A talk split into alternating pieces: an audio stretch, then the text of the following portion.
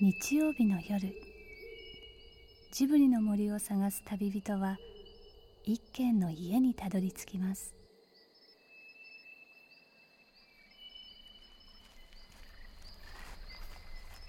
ジブリの森のラジオの川のほとり。そこに立つレンガの家はスタジオジブリ鈴木敏夫さんの隠れ家です。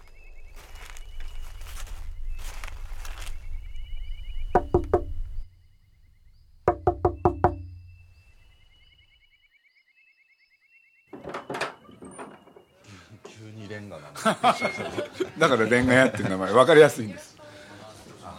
どうもはじめまして。今日はありがとうございます使い込んだセッターが置いてあるとすぐ鈴木さんのだって分かります、そうですか。なんかかしこまっちゃってる。はい。あそうなんですね。あそれは嬉しいです。嬉しいです僕はもうバカバカする方なんでラジオをしながらタバコ吸えるのって一番いいですよ。最近だけどあのラジオ局も難しくなってきたんですよね。もうほとんどダメなんじゃないダメですよね。昔はもうバカバカしてたのに。映画を見させていただいてありがとうございましたい。やとんでもないです。コメントをいただきましてありがとうございます。あの僕のコメント役に立たないんじゃないかと思って。心配だったすすごいと思いましたよ。え？だってポポニョがもうすぐ公開なのに人の映画のにコメント くれるなんてと思って本当にもうびっくりして嬉しかったです。ありがとう。いやあの鈴木全てはね敏夫のあのそこに座ってますあのジブリ。汗まみれ。今あのポニョの宣伝を手伝ってこの番組は元々いろんウォルト・ディズニー・スタジオ・ホーム・エンターテインメント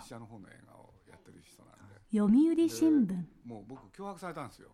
ドリームスカイワード。何 JAL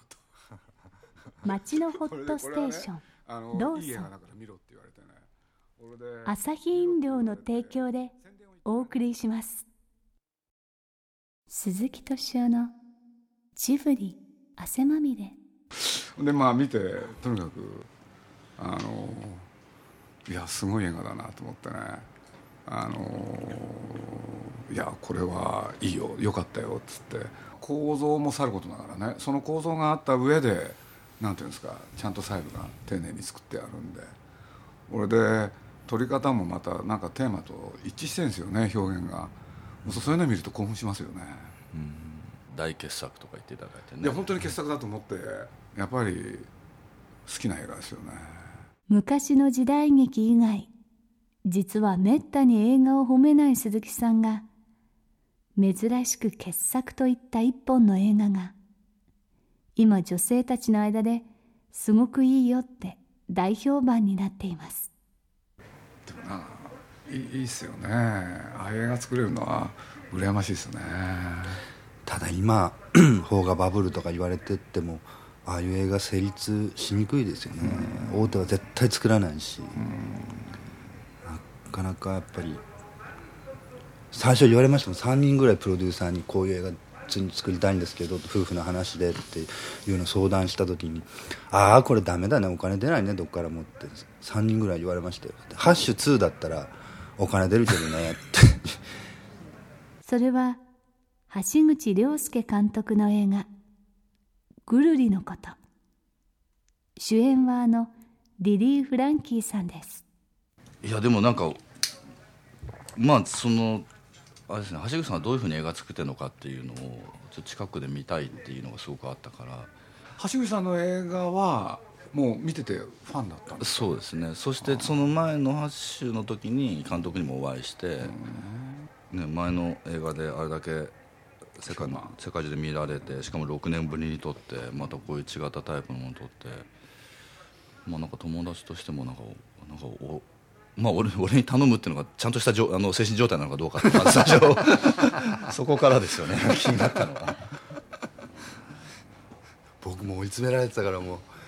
リリーさんに頼みに行く時はもう本当にすがるような思いで崖っぷちに立ってますからね。そんな橋口監督とリリーさんがスーツ姿で少し緊張気味にレンガ屋にやってきてくれました。でも多分橋口さんも6年撮ってなかったけど結局ずっと毎日映画のこと考えてるんですよね。そう毎日多分近所の人はあのお兄ちゃん何やってんだろうとか 思ってるとあの僕目黒不動っていうところに住んでるんですえ目黒不動なんですか？あの神社のすぐ横に住んでるんですよ。それとあそこバス通りになってるんで神社の中をバスが、あ本当ですか？大好きなんですあそこ。あそうですか、と東急バスのあの人がこう神社にバスを入れるときになんだろう柵みたいのをこう一回一回出したり引っ込めたりするんですよね。と お昼とか僕が こんな顔してなんかこうやって買い物に行ったりとかするいっつも見られますよ。いっつもいぶかしげにねこう上から下までこうやって警備のおじさんに「どう？何やってんだろうこの人は」ってうあそこら辺ですか。もう神社の中にいると言ってもいいぐらいのところに住んで五百羅漢もある。そうですよね臨死の森とのとかねいい場所ですよ。ただぼーっとしてるような時間が過ぎていくっていう。ただ絶対作ってやるっていうような思いだけは6年間持続してきましたからね。絶対あいつに負けないとか見返してやるとか。絶対形にだから誰誰なんですか？いやいやいいっぱいいますけどこれがダメだからじゃあこっちの方が成立しやすいからこの映画とかこの原作でとかっていうふうには僕ぶれないんですよね、そこだけは感心するんですけど ずーっとぐるりのことぐるりのことって6年間思ってましたからね。リリーさんを主役にっていうのはなぜだったんですか？なぜでしょうかね。僕いやあのまあいろんなことを経てやっと作れるっていうことになってだから最初は素人さんかプロの俳優さんじゃないと思ってたので、素人さんかお笑いの人かって思ってたんですよ、でこっちがあのだったら女優さんは割とこうしっかりと演技のできる人でっていう、まあ、通常考えるパターンですよね、それで思っててそうなってる時に東京タワーって結構熱い本ボリュームがあるなっていう本なんですけど普通だったらそういう状態の時読まないと思うんですよね。いくらいただいてたからといって。でもねあ読まなきゃって思ったんですよ。あ読まなきゃって何か思ってそれで一晩ぐらいで読んじゃって。だからあリリーさんだってもう思ったんですよね。あ本を読んで。そう。金尾がここにいるって思ったんだよ主人公のね。うん。それもふなんか今今だからですけどね不思議な感じしますよね。読まなきゃって思ったっていうのがね。だから金尾だと思ってで随分僕も悩み。でもプロデューサーに「はあ樋口君でももうリリーさんしかいないと思ってるんでしょ?」って言われて「はあ」ってじゃあもうとりあえず話してみなよ。しょうがないじゃん」って言われて「そうですね」って言って相談したんですよね。で本読んでもらって。でもリリーさん以外ないですよね。そうですねで久しぶりに会ったらなんかずっと鬱だっていうのは聞いてたけど久しぶりに会ったらすごくマッチョになってたりとかして どういう6年間だったんだろうでもないやすごい映画だなと思ってね。あのそれこそリリーさん演じられる法廷画家がいろんな事件に立ち会うじゃないですか。そうするとまあ夫婦の方もさることながら僕はそっちの方がすごい面白くて、うん。これであの裁判のシーン、うん、これであのとにかく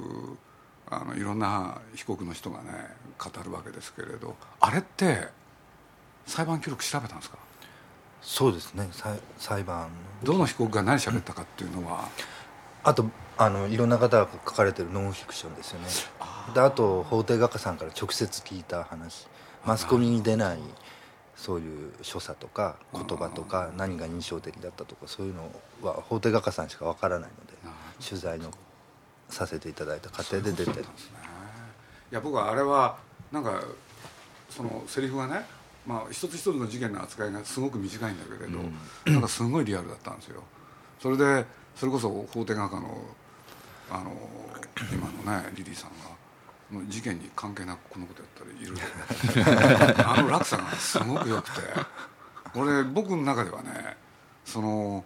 ああそうかこの10年っていうのを切り取ってみると、まあ本当にさまざまな事件いろいろむごい事件それをちゃんと忘れてなくて一個一個思い出させるように作ってる。それでそその起きた事件で、まあ、世間ができていくわけですけどその中で生きなきゃいけなかった2人の夫婦、そうすごい映画だなと思ったんですよね。でもいろんな方が感想をいただいてあのその裁判とか事件に特化してあのなんか言われるの鈴木さんだけですよ今は。僕はあの、そのこの間新聞広告見てねこれ宣伝の邪魔してんじゃないかなと思ってね。いやいろんな方のコメントが出てたけどそこどなたも触れてないじゃないですか。それで僕はねそれが面白いなと思ってよかったんですかね、ちょっと心配だったんですけれどなんか日本人ってなんていうんですか昔のこともさることながらちょっと前のことも全部忘れるっていうのか水に流していくっていうのかそれが特徴でしょ？でもそれを忘れないって日本人らしくないですよね。そうそうですかね。ただ、ニュースもねやっててなんかうん毎週陰惨な事件があるけどもう次の週になったらもうね報道の仕方ももうないものになっちゃって。釣りから釣りへ今日驚いたら明日もっとすごいのが起こってるっていうようなの連続だったですよねこの十何年はね。だからいや僕さっき言いかけたんですけどね。いろんなその悲惨な事件起こるじゃないですか。そうするとその三面記事をね真面目に読んだりテレビでその事件の報道を見たりしてたら自分が影響を受ける気がしたんですよ。だからなるだけそれを避けて通ろう。と言ってもねご黒人の事件がどうだったとか少しはこうやって覚えてるじゃないですか。そうすると自分が果たしてそれでよかったのかなってことを思わされたんですよね、見ると一個一個憤ってしまいますもんね。うん。そうするとやっぱしんどいですよね。いや僕はあの一方でなんていうかなドイツの首相だったと思うんですけどね、まあ、あの過去に目指す目を閉ざす者に未来はない、で確か20年ぐらい前に演説をした人がいて。それは一本に残ってたんですけどね。とはいえ 現実いろんなことが事件が起きてると嫌な事件が多いからやっぱりそれを見たくないっていう気分が自分の中にあるんですよね。で自分がそれ弱いから映るんじゃないかっていうんですかね、うん。やっぱりむごい現実むごい現実から目を背けちゃいけないのかなとかね。そういうこと思わされたんですよね。なかなかでも常に向き合ってっていうのは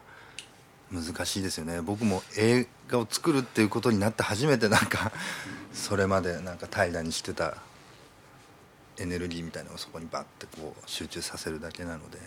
普段からやっぱ僕もニュース見ないですもんね今。見るとやっぱりなんでこうなんだろうなんでちゃんとしないんだろうなんで政治家こうなんだろうともう常に憤ってしまうのでなエネルギーありますね。いやないですないです。憤るってことはエネルギーがあるから。最近怒ってるんですよでも。いろんなことがちょっとまたあって。ものすごく怒ってるんですよ。ね最近一番怒ってるのは何なんですか？え？それ言うと事情があるんですけどね。うーんそうだな。しなんだろうな。プブ。ただたなんてなんて言うんだろうな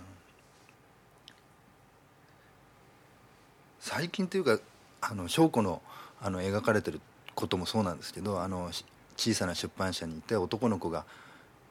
あの作家の文章を勝手に書いて入稿しちゃうじゃないですか。僕出版社にいましたんでね。あそうですか。ほんでいっぱい取材この映画で受けてるんですけどそれを話題にするライターさんとか出版の人いないんですよね。ほとんど。それで話振ってもなんか流すんですよね。それでふとある雑誌の編集長が来て取材してる時に「でも文章って直すからね」みたいなことを普通におっしゃったんですよね。そうするとええと思いますよね。それでじゃあそれがまかり通ってるってことは作家とかライターがそれをクレームつけなくなってんだなって、まあそうですよね。うん、思うと大切なものを手放してしまってどうするんだろうと思うんですよねでそのなんだろう職職業人としてのモラルっていうかす編集者なり編集者のね犯してはいけないことみたいのがあったりその上にプライドみたいのがあったりするんだろうけどそういうものがもうなくなってしまっているっていうのがありそれでだからあの男の子の感じがね、実に現代でしたよね。そうですよね。悪いと思ってなくて、うん。どっちかっていうと聞き分けのないのが翔子の方で翔子の方が悪いじゃんみたいな感じになって終わってるでしょ。なんか嘘と思いますよね。嫌な感じ。誰が悪いか分かんないんだけどなんか嫌なものだけが残ってるっていう。共共通認識持てないですもんね。6年間監督がいろんな経験したいろんな憤ったこととか頭きたこととかをワンシーンワンシーン 込められて 起きてる事件の受け止め方が良かったですよ。あれね下手な役者さんがやっちゃうといちいち驚かなきゃいけないでしょ、でもねあの眼差しとかしあの顔表情とかの演出は僕してないんですよ。ああいう場面難しいじゃないですか。セリフもなくてただ見て何かを感じてっていう。あと過剰な人だってそこにわかります。悲しい表情したり憎しみをむ向けてみたりっていう。どっかで思うわけじゃないですか。あの事件に立ち会ってたらね。どういう反応されるんだろうってそうすると頭の中で想像するやつあるじゃないですか、そのどれとも違ってたから。だから僕何も言ってないんですよ。だから表情難しいだろうなと思ってカメラ向けてじゃあテストって言ったらもうリリーさんがやっちゃうんですね。それとしているからあもう大丈夫。と思ってはい撮りましょうの話も良かったですよね。あみんなバタバタって言ったらあのヒールが転がってきて いつも微妙なところで止まってますね。人が言わないポイントばっかり気になってますどうすんのかなどうすんのかなと思ったらちゃんと後でねそれを言いに行って無視されるっていうのはねあれよかったなあれ。好きなんですよそういうの。あ僕ねああんまり撮影中に監督にあの褒められてないんですけどあそこのヒール持ってあの女の人が来た時に自然に鼻の下が伸びてたのが良かったってちゃんとありましたよ。鈴木敏夫のジブリ汗まみれ。鈴木敏夫のジブリ汗まみれ。毎日あこの人すごいなと思うことがあるんですよ。なんかこう演出の仕方とかその細かさとか。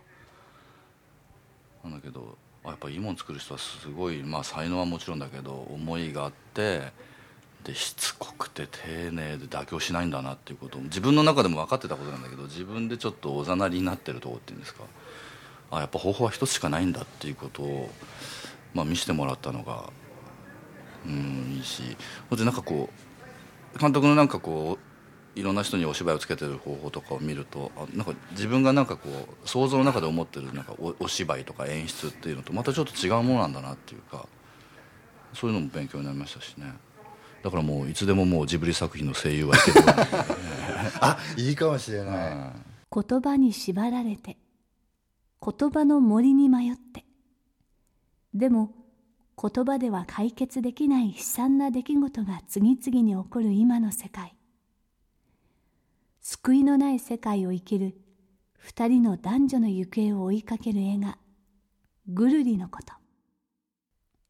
でもそんな二人はなぜか絵を描き始めます。そういえばあなたの周りにもいませんか？最近絵を描き始めた人。僕でも一回なんなんだろう。テレビのなんかドキュメンタリーみたいなのではい。山小屋みたいなところで宮崎さんがなんか模型を作ってて鈴木さんが横にいてみたいな鈴木さんのなんかこうお仕事をこうずっとこう巡るっていう、はい。なんかこうやった時に結構お二人でいた時は俺が想像したよりもなんか穏やかな空気が。なんか。でも今でもドキュメンタリーを見ると常に作画の人に言って言ってるところ映りますよね、あのしし餅を作っていうのはどういうことかとか地団打をこの子千尋がこうやって踏んでるの違うじゃないかとかって常に細かく言ってますもんね、耳をすませばっていうのがあって、はい。これはねいわゆる絵コンテっていうのは宮崎駿が描いたんですよ。それを演出したのは別の人だったんですよ、うん。近藤気分っていうね。でこれは何でかって言ったらその人の監督デビュー作として宮崎が絵コンテを描いたんで。地球屋っていうある場所が出てきてその前であの壁のところでねあその主人公の女の子がへたり込むっていうシーンがあったんですよ。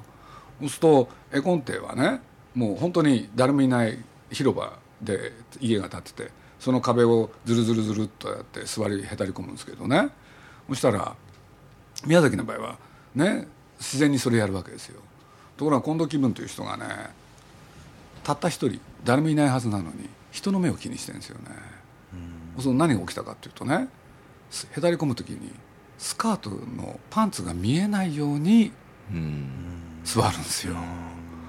そうこれは面白かったですね。面白いですねそれね。俺でね、僕に言わせると、どっちがいやらしいか、近藤気分の方なんですよ、うん。見見えないように座り込む、で誰も見てない。なのにって自意識過剰の子ですよね。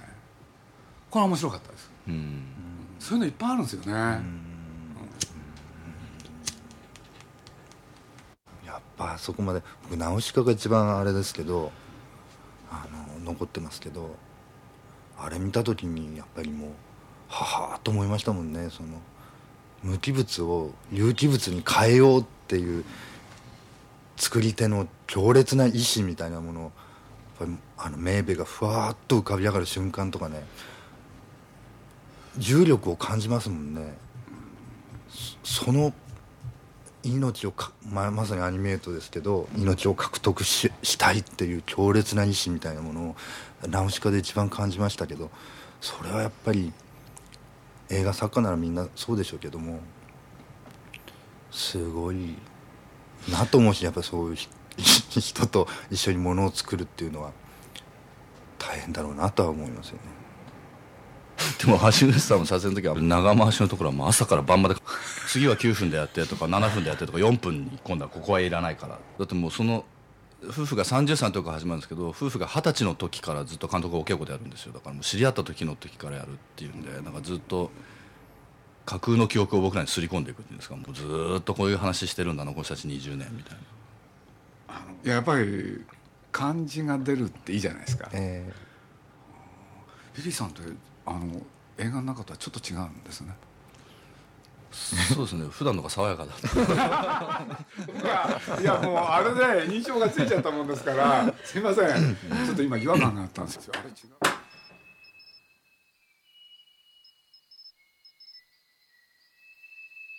この続きはまた来週。鈴木敏夫のジブリ汗まみれ。今夜の出演はスタジオジブリ鈴木敏夫。橋口亮介監督。リリー・フランキーさんでした。この番組はウォルト・ディズニー・スタジオ・ホーム・エンターテインメント読売新聞ドリームスカイワード JAL 町のホットステーションローソン朝日飲料の提供でお送りしました。